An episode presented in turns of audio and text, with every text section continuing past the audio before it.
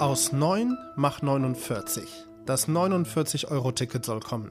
Außerdem unterzeichnen Deutschland und 14 andere Länder ein Abkommen für gemeinsame europäische Flugabwehr. Und wir überlegen, was eine gute Uni wirklich braucht.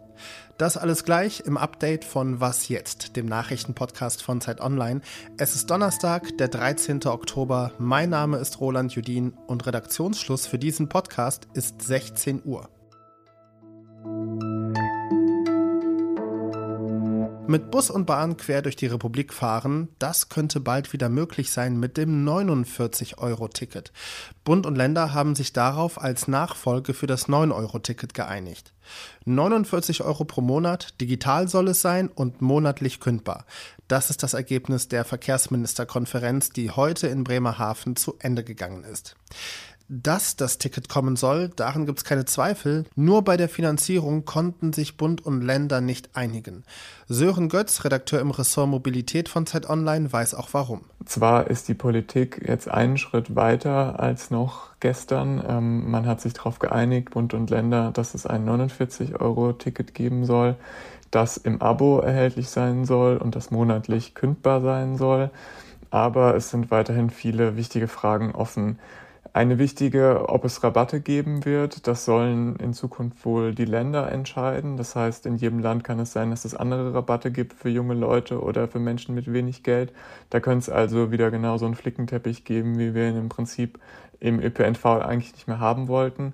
Und eine andere wichtige Frage ist weiterhin nicht geklärt, nämlich wie das Ganze finanziert sein soll. Zwar wollen sich Bund und Länder jeweils zu gleichen Teilen daran beteiligen, aber die Länder pochen weiter darauf, dass gleichzeitig der Bund noch für den Nahverkehr weiteres Geld drauflegen soll. Der Bund ist dazu aber nicht bereit.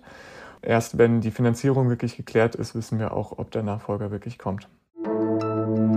European Sky Shield, so soll der neue europäische Luftabwehrschirm heißen. Die Idee dazu kam von Deutschland und die deutsche Verteidigungsministerin Christine Lamprecht, SPD, war es dann auch, die heute im NATO-Hauptquartier in Brüssel eine entsprechende Absichtserklärung unterzeichnet hat. Zusammen mit 14 anderen europäischen NATO-Ländern. Wie der Schirm aussehen soll, das weiß Jörg Lau, Redakteur für Außenpolitik von der Zeit. Hallo. Hallo Roland. Wie ist denn Deutschland überhaupt auf die Idee gekommen für einen gemeinsamen europäischen Abwehrschutz?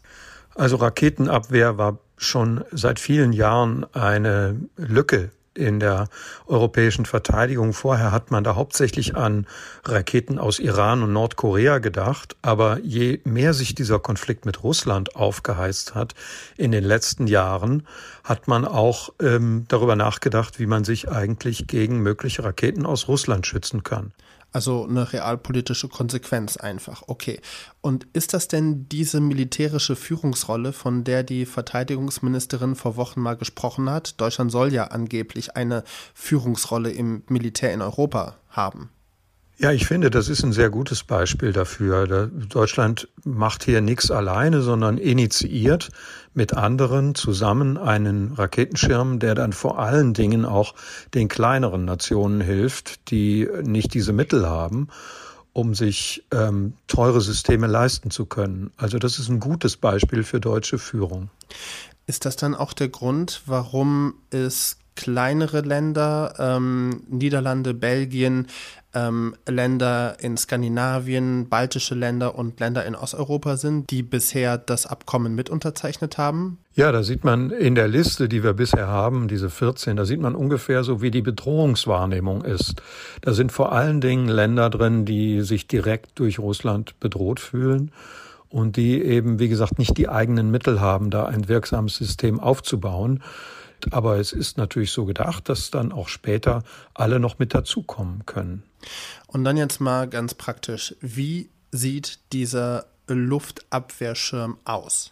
Das sind im Prinzip ähm, gestaffelte Systeme äh, in drei Stufen.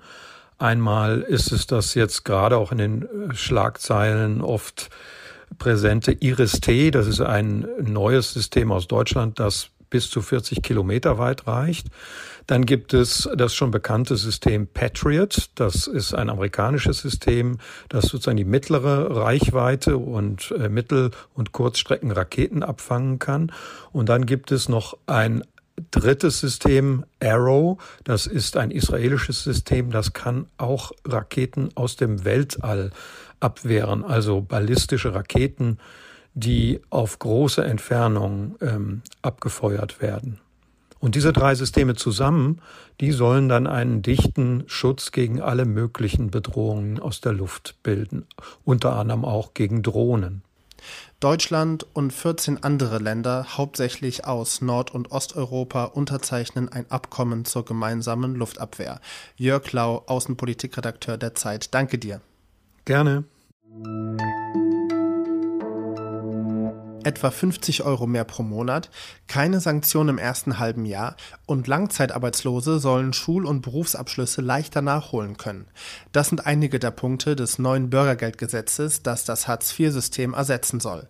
SPD-Arbeitsminister Hubertus Heil hat die Pläne heute in der ersten Bundestagsdebatte zu dem neuen Gesetzesvorhaben verteidigt. Wir haben eine Situation am Arbeitsmarkt, die nicht vergleichbar ist mit der von vor 20 Jahren.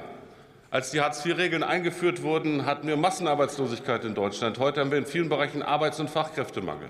Und ja, wir haben immer noch einen verfestigten Sockel von Langzeitarbeitslosigkeit.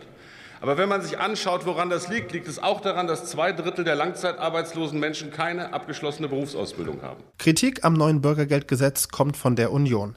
Arbeitsmarktexperte Stefan Stracke von der CSU kritisiert, das Bürgergeld sei zu komfortabel. Es biete keine Anreize, arbeiten zu gehen. Wir als Union wollen, dass die Hilfe des Sozialstaats denen zuteil wird, die sich selbst nicht helfen können. Das ist auch ein Gebot der Fairness gegenüber den Steuerzahlern, äh, denn diese sind es ja, die mit ihren Steuermitteln die Leistungen erst möglich machen. Ab kommendem Jahr soll das Bürgergeld Hartz IV ablösen. Die UNO will eigentlich bis 2030, also in den nächsten acht Jahren, den Hunger in der Welt besiegt haben. Doch dieses Ziel rückt in immer weitere Ferne und der Krieg in der Ukraine verschlimmert die Lage noch zusätzlich.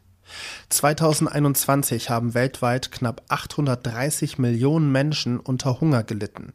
Das sind rund 17 Millionen mehr als noch 2020. Das steht im aktuellen Welthungerindex, den die Welthungerhilfe heute vorgestellt hat. Das Land, in dem die meisten Leute hungern, ist Jemen. Dort tobt seit Jahren ein erbitterter Bürgerkrieg. Auch ostafrikanische Länder sind stark betroffen, weil Ostafrika mit der schlimmsten Dürre seit 40 Jahren zu kämpfen hat. Wegen der Klimakrise und Kriegen dürfte die Zahl von Hungerleidenden in den nächsten Jahren noch steigen.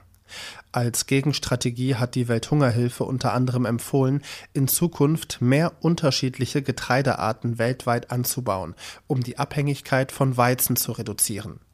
Warum das globale Ernährungssystem nicht widerstandsfähig gegen Kriege und Krisen ist, hat mein Kollege Janis Kamesin in einer Sonderfolge analysiert. Den Link finden Sie in den Show Notes. Was noch? Ein britisches Wissenschaftsmagazin hat die besten Hochschulen der Welt gekürt. Platz 1 geht an Oxford. Dann kommen so renommierte Unis wie Harvard, Cambridge oder Stanford. Das erste Mal taucht eine deutsche Uni auf Platz 30 auf, nämlich die TU München.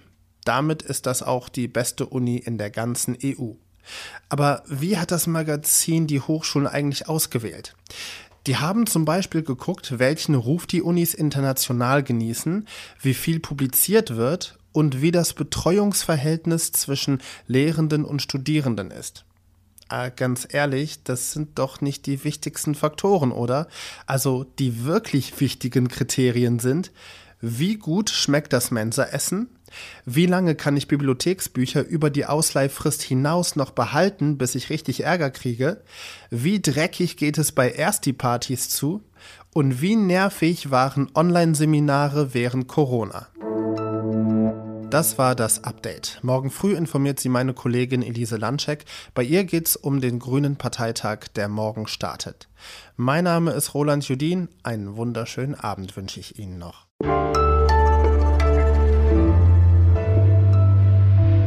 Und die deutsche Verteidigungsministerin Christina Lambrecht, Christine heißt sie, ne? Mist.